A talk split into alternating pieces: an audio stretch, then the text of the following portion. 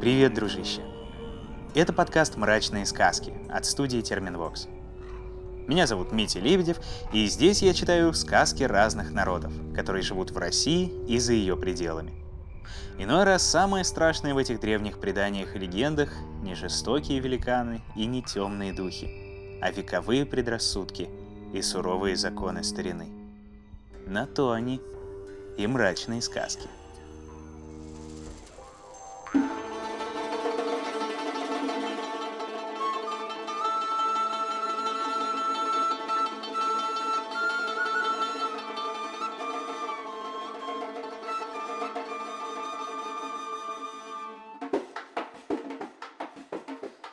Сегодня ты услышишь таджикскую сказку. И выпуск этот необычный, причем вдвойне. Потому что, во-первых, читать мы ее будем не одни, а во-вторых, сегодня как-то так вышло, не к нам пришли в гости, а мы, получается, как-то оказались в гостях у нашей гости в домашней студии. Сегодня мы будем сидеть, пить чай и, разумеется, читать сказку с невероятной совершенно певицей, с участницей Евровидения 2021, а еще правозащитницей, общественным деятелем и просто прекрасным человеком. Все это несравненная Манижа. Привет. Привет, привет. Привет, привет. Очень круто у тебя. Спасибо. Прям славно. Дружище, ты вот, получается, слышишь, но не видишь. Здесь так красиво, мы перестаем дышать. Вот таком тогда пели ребята, да? Да, да. Как-то так и вышло, да. Мне приятно. Вот, на всякий случай уточним, вдруг кто не знает, наша гостья родилась, получается, в Душанбе, в столице Таджикистана, но еще в детстве переехала в Москву. Вот расскажи, пожалуйста, а звучали ли в твоем детстве, в твоем доме сказки? Да, конечно, звучали сказки. Более того, они до сих пор звучат. У меня четверо племянников, и мы стараемся им читать сказки, рассказывать сказки. А какие вот, если не секрет? А, ну, конечно, самые классические, которые могли бы быть, народные, но я стала в последнее время перед сном рассказывать какую-нибудь сказку как практику для ребенка, создавая эту сказку из его дня который он прожил, и какие-то события немножко делаю их, приукрашиваю, в плане делаю их какими-то волшебными, и мы разговариваем про выводы. Ну, пару раз мне удалось так сделать, а так в целом это сложно. Ну, это, да, непростая такая история. А звучали у тебя, может быть, сказки твоей родины? Вот мне а, очень стыдно, но практически нет. Я знаю буквально, наверное, две сказки от силы. И то это даже не сказки, это такие былины, основанные на реальных событиях, сказочные, которые вот мне в детстве рассказывала бабушка или родственники, или мама. А про что это? Ну, например, про Лёли, это про людей, которые просят милостыни у мечети, чаще всего это дети. И почему их называют Лёли? А Мне вот рассказывали такую былину, что Могу сейчас ошибаться, могу неправильно пересказать, поэтому надеюсь, что никого не задену. Но я помню, что это история про девочку и мальчика, которые любили друг друга, но они были из неравных семей друг другу, как Ромео и Джульетта, условно, Да-да-да. и сбежали из дома. Ее звали, по-моему, Лё, ее Ли, и поэтому Лё Ли. Вот они бежали из дома, у них не было возможности никакой, э, чтобы питаться, у них не было крыши над головой, они жили на улицах, но их спасала любовь и люди, которые давали им милостыню. И это вот получается с тех самых пор, как такая традиция красивая, которая соблюдается. Да, да. А как ты к страшным сказкам относишься? Я, честно, вообще не любитель всего этого. Я не люблю хорроры, я так не люблю триллеры, просто ужас. Я очень впечатлительный человек, у меня такая тонкая натура. Я в детстве, ну, с детства очень люблю поплакать, и поэтому мне лучше не расшатывать, конечно, мою оставшуюся психику. Но я же не зря сюда пришла, надо пробовать. Не, ну у нас сегодня не так страшно, но на всякий случай в детстве тебя, получается, никем таким сказочным не пугали. Нет, это я скорее могла там подрасти и как-то шутить над своими братьями и сестрами, посмотрев какой-нибудь фильм «Звонок». А, Ну, конечно, там были всякие вот эти бабы Яга, вот такими образами нас пугали. Просто сейчас уже мое сознание как-то так переработало все, что баба Яга меня не пугает. И мне, наоборот, обидно, что бабу Ягу воспринимают как нечто негативное, да, то есть какая-то Да. бабушка, что она какая-то там злая и так далее. И вообще я сейчас очень много изучаю про то, что переживали женщины в Средневековье, когда их сжигали, потому что считали их ведьмами, и как это все взаимосвязано с образом вот этой ведьмы в сказке, которая всех пугает, колдуни, что сейчас ты уже взрослый читаешь и понимаешь, что во многом это все были, как модное слово, фейки. Да. И, да, и женщин сжигали просто потому, что они были чем-то неугодны и как-то не соответствовали образу религии или общества. Ужасно, конечно, сейчас читать, сколько было тысяч сожженных женщин и их семей, потому что если муж ступался за женщину, его тоже сжигали, и это ужасно. Это такая, скорее, европейская история, да, вот про охоту на ведьмы и вот. Конечно, это все. Это охота на ведьм, а, заговор которого не было. Есть такая книга, я сейчас ее начала читать. Очень интересная книга. Ну и вообще в целом. Мне нравится сегодня во многом, что сказки переписывают. Кому-то это не нравится, а мне нравится, ну, в пределах баланса. Ну да когда я вижу, что в сказках меняются роли, что девочки могут себя видеть более сильными, что они не обязательно ждать, сидеть принца, и как бы они могут э, сами создавать свою жизнь. То есть в этом ключе мне очень нравится, что разрушаются. Ну, эйджизм по поводу Бабы Яги, да, ну типа, если она старая, то она, значит, страшная и злая. Но это же неправильно. Она не страшная и не злая, она классная бабушка Яга. Вот если в европейских, может быть, в русских сказках есть вот такая история, то почему-то кажется, что в восточных сказках Центральной Азии, в том числе в сказках Таджикистана, например, как-то особенно ощущается, что основное действующее лицо — это обязательно мужчина. И вот никак иначе. И даже если главный герой девушка, то ей просто нельзя, получается, совершить подвиг. Об этом, собственно, мы тоже будем mm-hmm. читать. Даже если только она одна может отправиться на подвиг, ей приходится идти на какие-то ухищрения. Вот как ты считаешь, это только сказка или все-таки не совсем? Ну, конечно, не совсем. В культуре, чаще всего восточной, действительно женщина выполняет роль той, которая за мужчиной, за его спиной. И, с одной стороны, в целом это неплохо. И мне кажется, вопрос, что у каждого должен быть выбор быть за спиной или быть самодостаточным, так скажем, деятельным человеком. Мы же в первую очередь человек, а потом да. уже гендер. И при этом я вижу хорошую динамику изменений. Очень много светских мусульман, которые живут очень интересно и смешивают, комбинируют свой образ жизни с разными религиями, как, например, моя семья. У нас принято изучать религии, изучать разные народы и, так скажем, вычленять то, что нам близко, то, что нам кажется нормально и классно в современном мире. Это очень здорово. Ну что же, тогда попробуем. Да. Переходим к сказке.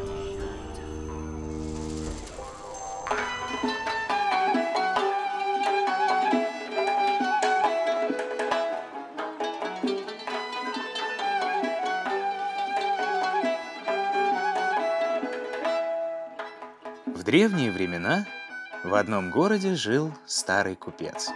Все было в его доме. И дорогие шелка, и золотые украшения, и богатые блюда, полные изысканными кушаньями. Да вот только одного не было. Всю жизнь мечтал он о сыне. Долго жена не могла подарить ему наследника. Сколько денег он истратил на табибов, табибов, ну то есть лекарей, а все без толку. И лишь когда волосы его покрылись сединой, подарила ему жена дочку. Опечалился было купец, да делать нечего. Стал он любить дочь больше всех сокровищ в своем доме. А все же иногда украдкой вздыхал. Дочка же тем временем росла первой во всем городе красавицей и умницей. Но вот наступил в доме купца черный день. Заболел он – занемог и ослеп. Табибы лечили его, использовали диковинные мази и чудодейственные средства, но никак не могли вылечить. Не видел старик ни светлого дня, ни друзей, ни товарищей, очень от этого печалился, а от горя становился худым и немощным. И только одно ободряло его — разговоры с любимой дочерью. Садилась она у его постели и рассказывала чудесные сказки. Слушай, дорогой мой отец, давно это было. Жил когда-то на свете старый рыболов. Рано по утру он уходил на реку и сидел там до позднего вечера, а выуживал только одну-две рыбки. Но вот однажды на берег прилетела большая, красивая птица. чудесная птица Кахка. Смотрит, как старик сидит с одной рыбешкой и говорит, что же ты будешь делать с этой маленькой рыбкой? Да отнесу ее на базар, продам. Куплю себе и своей старухе хоть немного хлеба. Пожалела птица старика. Не хочу я, чтобы ты жил в проголоде. Буду каждую ночь приносить тебе по большой рыбе. За нее ты получишь много денег, и не будете вы со старухой нуждаться.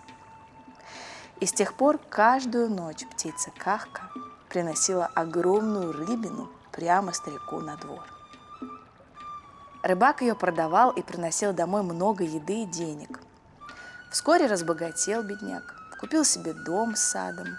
Но вот однажды на базаре услышал крик глашатая. Кто укажет падишаху, где найти птицу Кахка, тот получит половину государства и женится на дочери падишаха. «Эге», — подумал старик, — «ведь эта птица меня от голода избавила. Не буду говорить». Хотя все-таки хорошо бы получить полгосударства. Подумал так и пошел к падишаху. Рассказал ему, что прилетает к нему каждую ночь волшебная птица и бросает ему на двор большую рыбину. Падишах обрадовался. Один знающий лекарь сказал мне, что я вылечусь от слепоты, если промою глаза кровью птицы Кахка. Помоги мне поймать ее. «О, падишах!» – ответил старик. «Птица Кахка большая и сильная. Один я не справлюсь с ней. Чтобы схватить и удержать ее, нужно больше сотни людей. Тогда я пошлю с тобой четыре сотни моих слуг. Они-то сумеют схватить и удержать ее. Пошел тогда старик к себе домой, а вместе с ним и четыреста слуг падишаха. Спрятал их рыбак под дерево, на которое прилетала птица Кахка, а сам разложил на ковре разные угощения и стал ждать. Как только прилетела птица, старик сказал, «О, добрая птица Кахка, благодаря тебе я стал богат и счастлив, а до сих пор даже не угостил тебя. Спустись ко мне и отведай моего угощения». Наклонила птица голову, подумала, не задумал ли старик дурное. И все же спустилась с дерева, стала клевать из чашки – но в тот же миг схватил ее рыбак за обе ноги и закричал «Скорее ко мне! Скорее!» В миг 400 слуг падишаха выскочили из-под дерева и бросились на птицу. Но она взмахнула своими большими крыльями и полетела. Подняла старика над землей. Тут один из слуг схватил его за ноги, силится удержать. Второй слуга схватил первого, второй, третий, третий, четвертого – а птица Кахка их все выше поднимает. Так все 400 слуг схватились один за другого, и все вместе поднялись под облака. Цепочкой повисли в воздухе. Взглянул старик вниз, а земли и не видно. Потемнело у него в глазах от страха. Разжал он пальцы и полетел вниз, а за ним и все 400 слуг падишаха. Упали они на камни и разбились.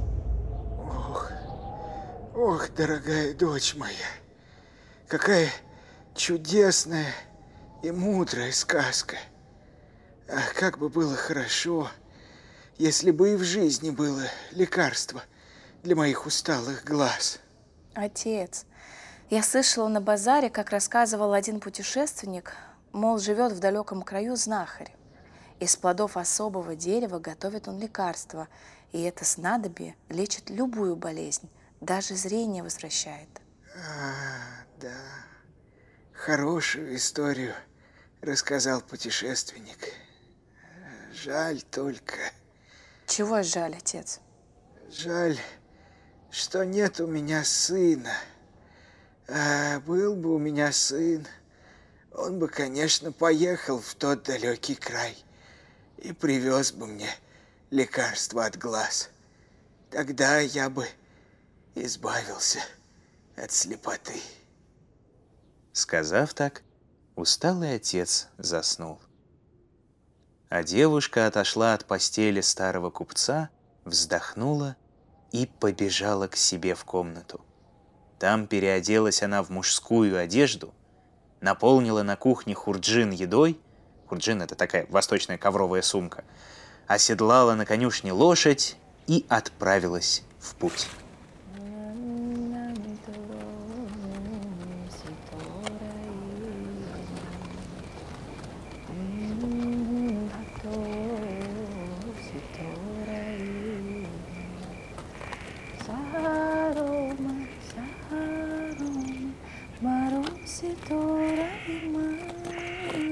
Ехала она много дней и ночей.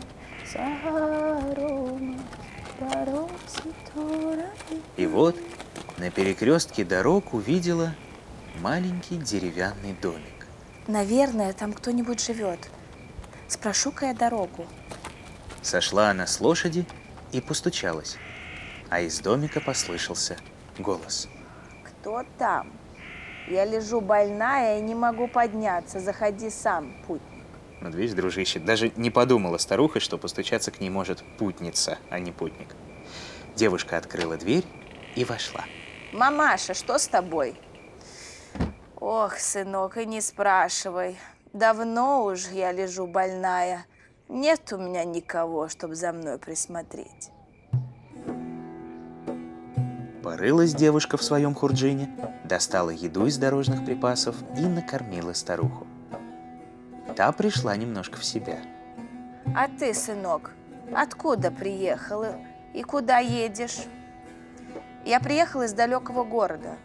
Отец мой заболел глазной болезнью и ослеп. А я еду разыскивать лекарства от его болезни. Слыхал я про одного знахаря. Ох, сынок, знаю я про того знахаря. Да только молю тебя, откажись ты от этого намерения. Много храбрецов ездило разыскивать это лекарство, но не нашли его и погибли. Вернись ты лучше домой. О, матушка, мужчина ничего не должен бояться. Я не вернусь домой, что бы со мной ни случилось. Эх, вижу, что ты непоколебим, но предупреждаю, поездка твоя будет очень трудной и опасной. Но за доброту твою подскажу тебе, как избежать трудностей. Слушай же, знахарь не даст тебе лекарства просто так. Взамен он попросит семя дерева, которое растет у трехголового дива. Как окажешься ты во владениях дива, поступай так же, как ты поступил со мной. Будь добр и щедр. Потом бери семена и беги. Если вдруг див погонится за тобой, вот тебе зеркало, гребень и брусок. Брось их через плечо, как станет тяжело. А теперь иди. Счастливого тебе пути. Взяла девушка зеркало, гребень и брусок, горячо поблагодарила старуху и вышла из хижины. Да только обернулась, а домика и нет, только ветер гуляет по степи. Поехала девушка дальше.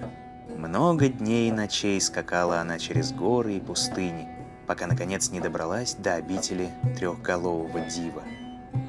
Видит, ворота древней крепости запачканы грязью, покосились, скрипят на ветру. Смазала она петли, поправила их и почистила, и только после того вошла. Видит, с одной стороны бродят огромные собаки на привязи, а с другой – лошади в стойлах. Но в лошадиных кормушках лежат кости, а в собачьих мисках – сено.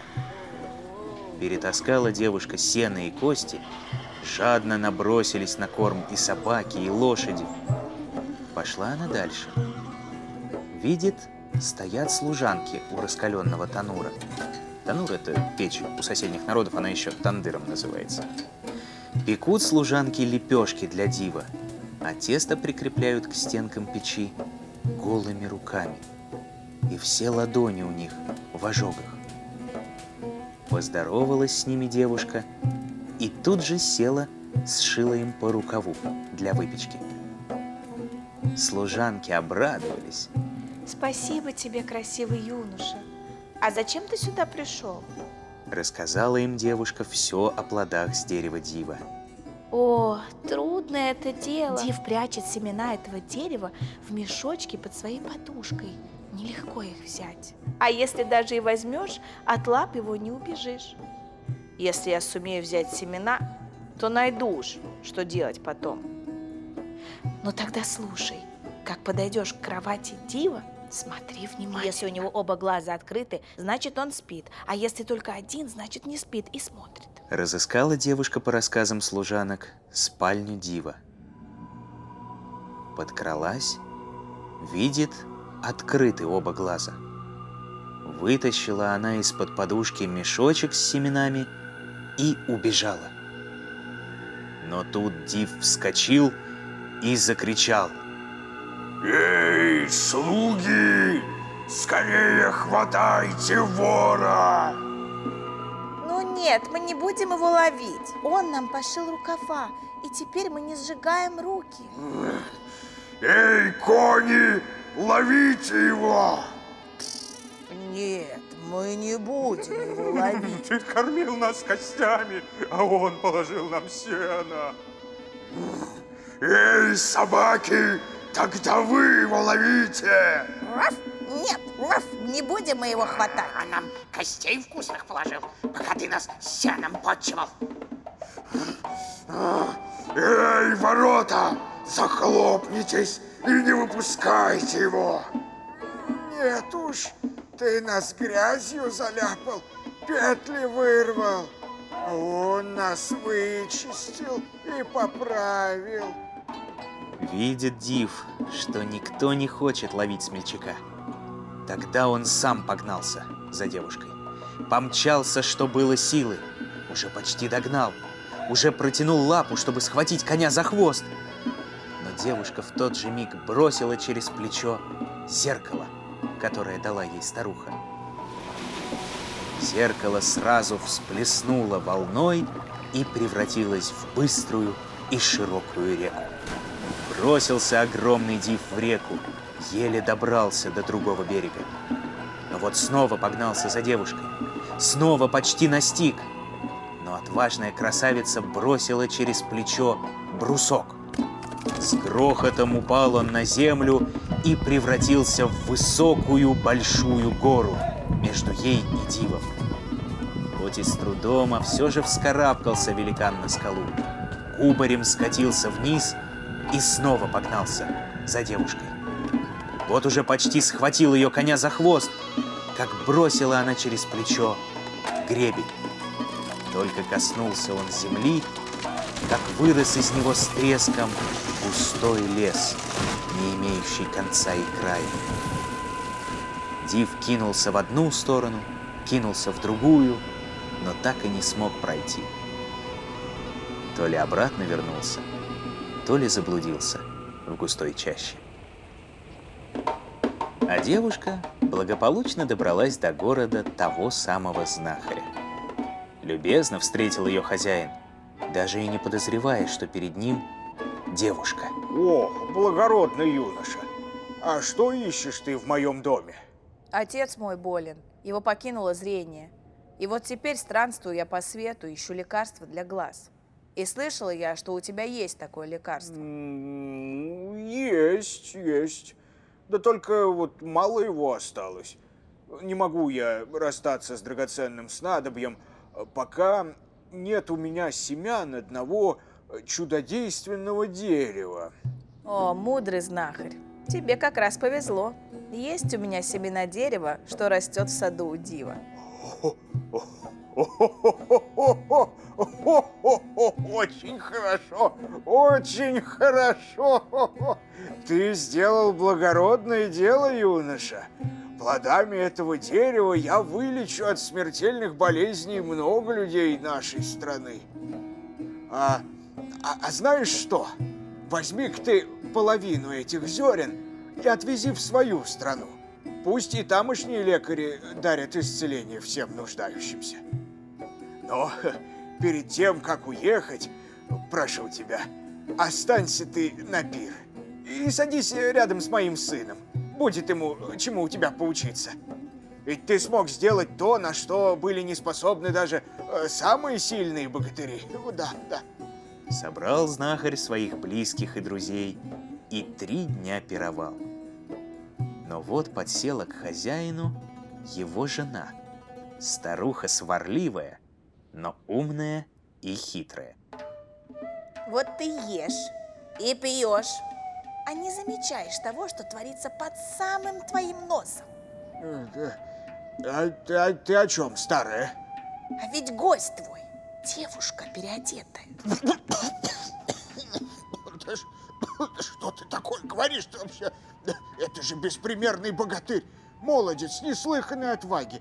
Ну, Иначе как бы он достал самое ценное, что есть в мире? А я тебе говорю, девушка эта, глаз у нее блестит, голос звенит, рука даже нож с нежностью сжимает. Да я тебе говорю, богатырь это. ну. Да девушка, говорю Я тебе. говорю, богатырь. Девушка. Богатырь тебе говорю. А ты испытай ее, испытай. Как все разойдутся по домам, постели гостю в комнате нашего сына. А в изголовье их постелей положи по букету белых хризантем. Если это девушка, цветы завянут. Если это юноша, цветы останутся такими же свежими, как и Какие были. цветы? Ну, ну, Нехотя согласился знахарь со старухой.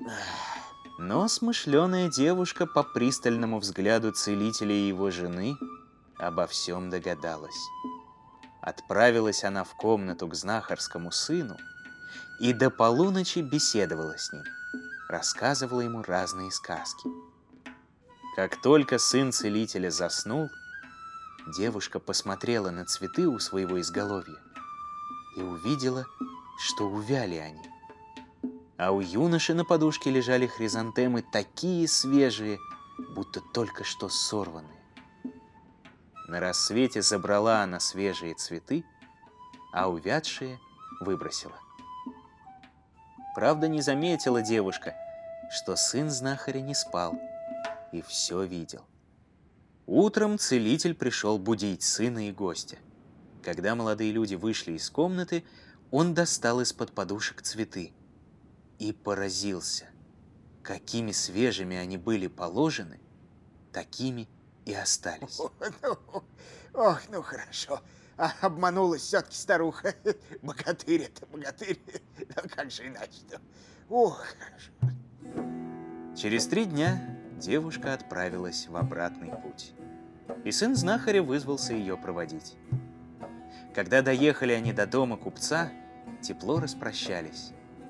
Но юноша так полюбил своего нового друга, что сердце подсказало ему задержаться.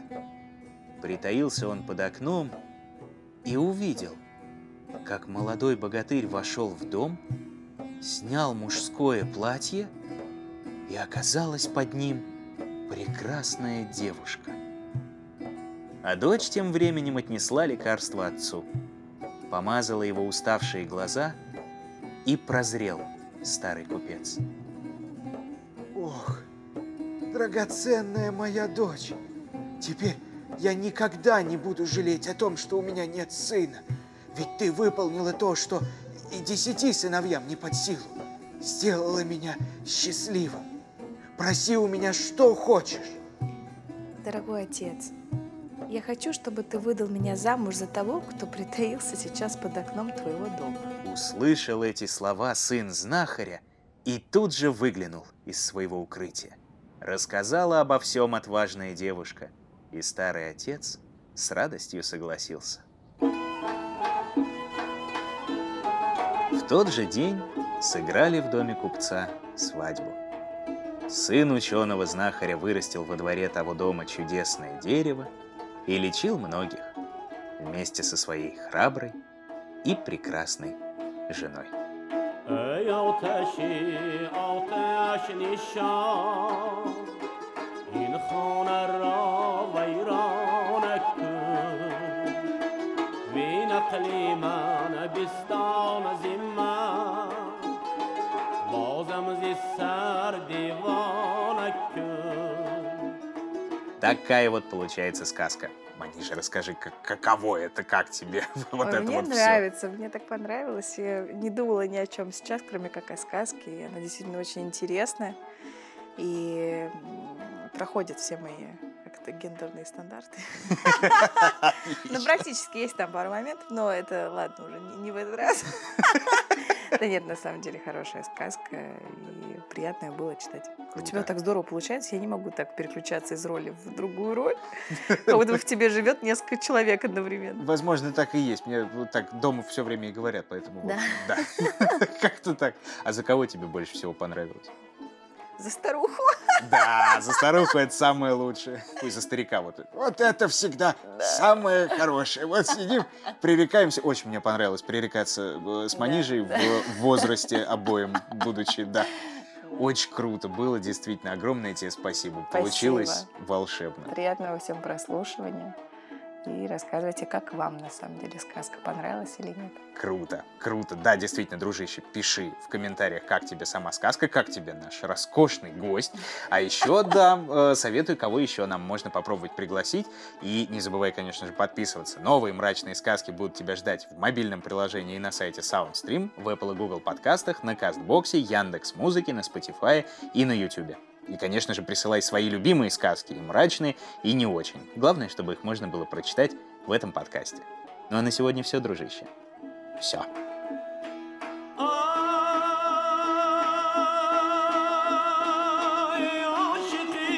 Aşık birem